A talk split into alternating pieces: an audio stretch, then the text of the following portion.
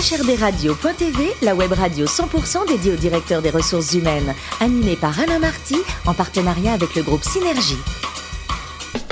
Bonjour à toutes et à tous, bienvenue à bord de HRDRadio.tv. Vous êtes plus de 12 000 directeurs des ressources humaines et dirigeants d'entreprise à nous écouter chaque semaine en podcast et en vidéo. Réagissez sur les réseaux sociaux, sur notre compte Twitter, HRDRadio-du-bas, TV à mes côtés pour co-animer cette émission. Sophie Sanchez, directrice générale du groupe Synergie. Bonjour Sophie. Bonjour Alain. Ainsi que Richard Fremder, rédacteur en chef adjoint de HRDRadio.tv. Bonjour Richard. Bonjour Alain. Côté pneus, vous êtes comment vous? Vous savez les changer ou pas? Non, c'est, je suis- j'ai honte, mais je sais pas faire. Oui, ben, on est Non. Deux au moins. C'est vous On est Sophie trois. mais j'ai cru comprendre que bientôt il y aurait peut-être des pneus increvables. En tout cas, c'est ce que m'avait dit Camso à l'époque. Et euh, Mm. en tout cas, notre invité s'y connaît bien justement en pneus, j'imagine. Nous recevons Anaïs Blinet, RRH de Camso France. Bonjour Anaïs. Bonjour. Alors, vous êtes francilienne, titulaire d'un bac plus 5 en RH. Vous avez toujours été tentée par les RH. Toujours.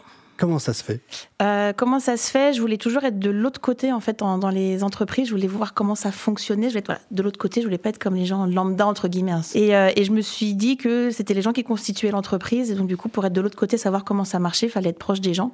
Les forces vives. coup, les forces vives, voilà. Et du coup, euh, la RH m'a toujours m'a toujours tenté. Alors, vous commencez votre carrière dans la marine. Enfin, je plaisante, presque. Presque. C'était un armateur pétrolier Exactement. à Rueil-Malmaison, ça s'invente pas. Là, on est loin de ses études quand même.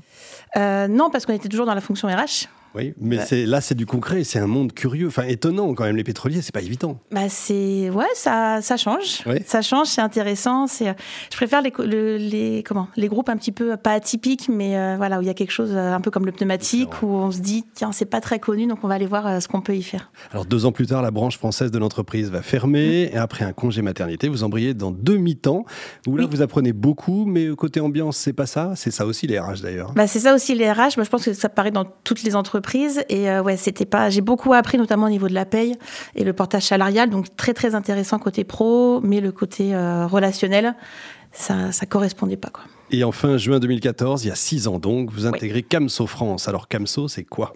Camso France, c'est donc la branche France forcément d'un groupe canadien qui est spécialisé dans le pneumatique euh, hors route. Donc si vous ne savez pas changer votre pneu, c'est pas grave puisque nous c'est du pneumatique vraiment euh, destiné aux, aux, part- aux professionnels, pardon.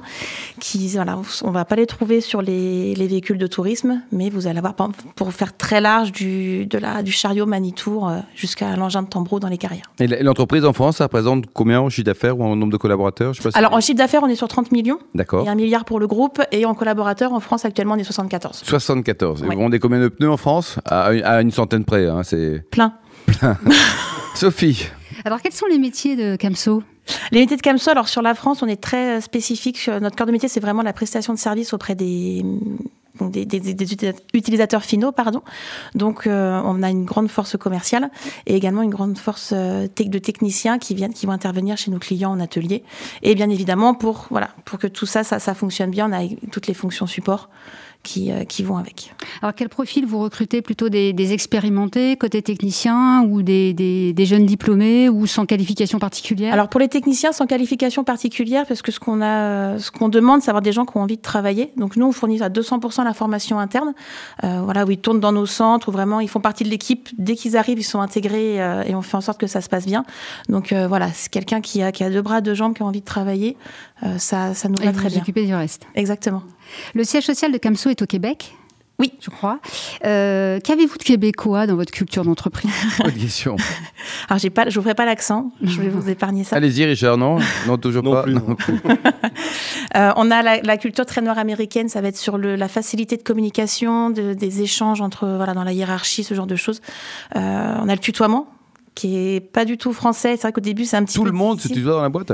Euh, quasiment. Allez. Sur se tutoie à son 74 PDG, personnes, il y en a, y a une personne que je vous vois. Le patron.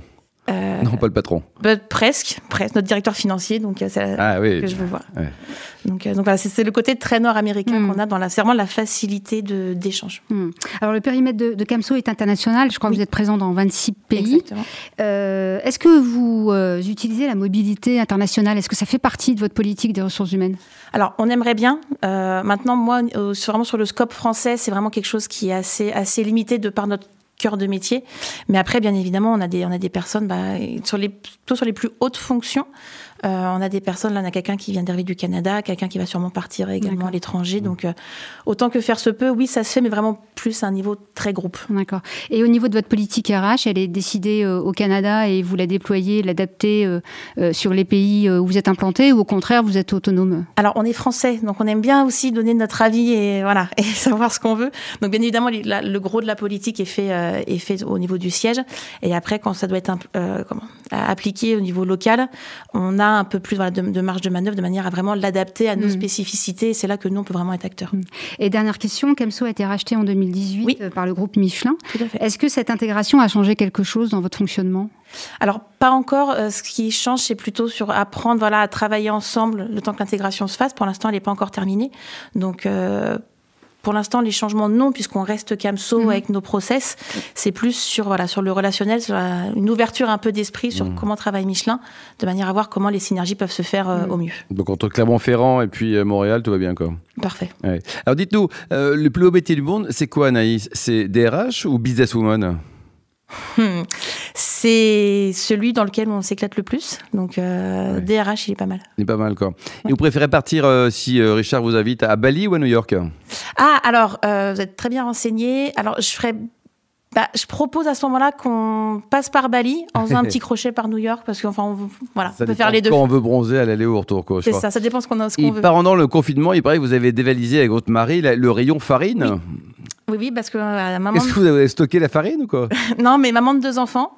Et euh, je pense que comme beaucoup de gens aussi, pendant le confinement, on s'est voilà, on s'est lancé dans plein de choses. euh, et effectivement, les gâteaux, brioches et autres. euh. J'aurais pu dévaliser le tofu, voilà, les haricots verts, j'ai dévalisé la farine. Et alors côté vin, vous aimez les bons vins, avec Oui. notamment un petit coup de cœur pour des vins du sud-ouest excellents de l'appellation Madiran. C'est ça. Ouais. Et pourquoi Madiran? Parce que vous avez des, origines du sud-ouest ou... J'ai voilà, j'ai un petit, un petit bout de moi qui, qui vient du Gers et qui vient d'un petit village qui, euh, où il y a des, maintenant une grosse coopérative Ouais. de Plémont.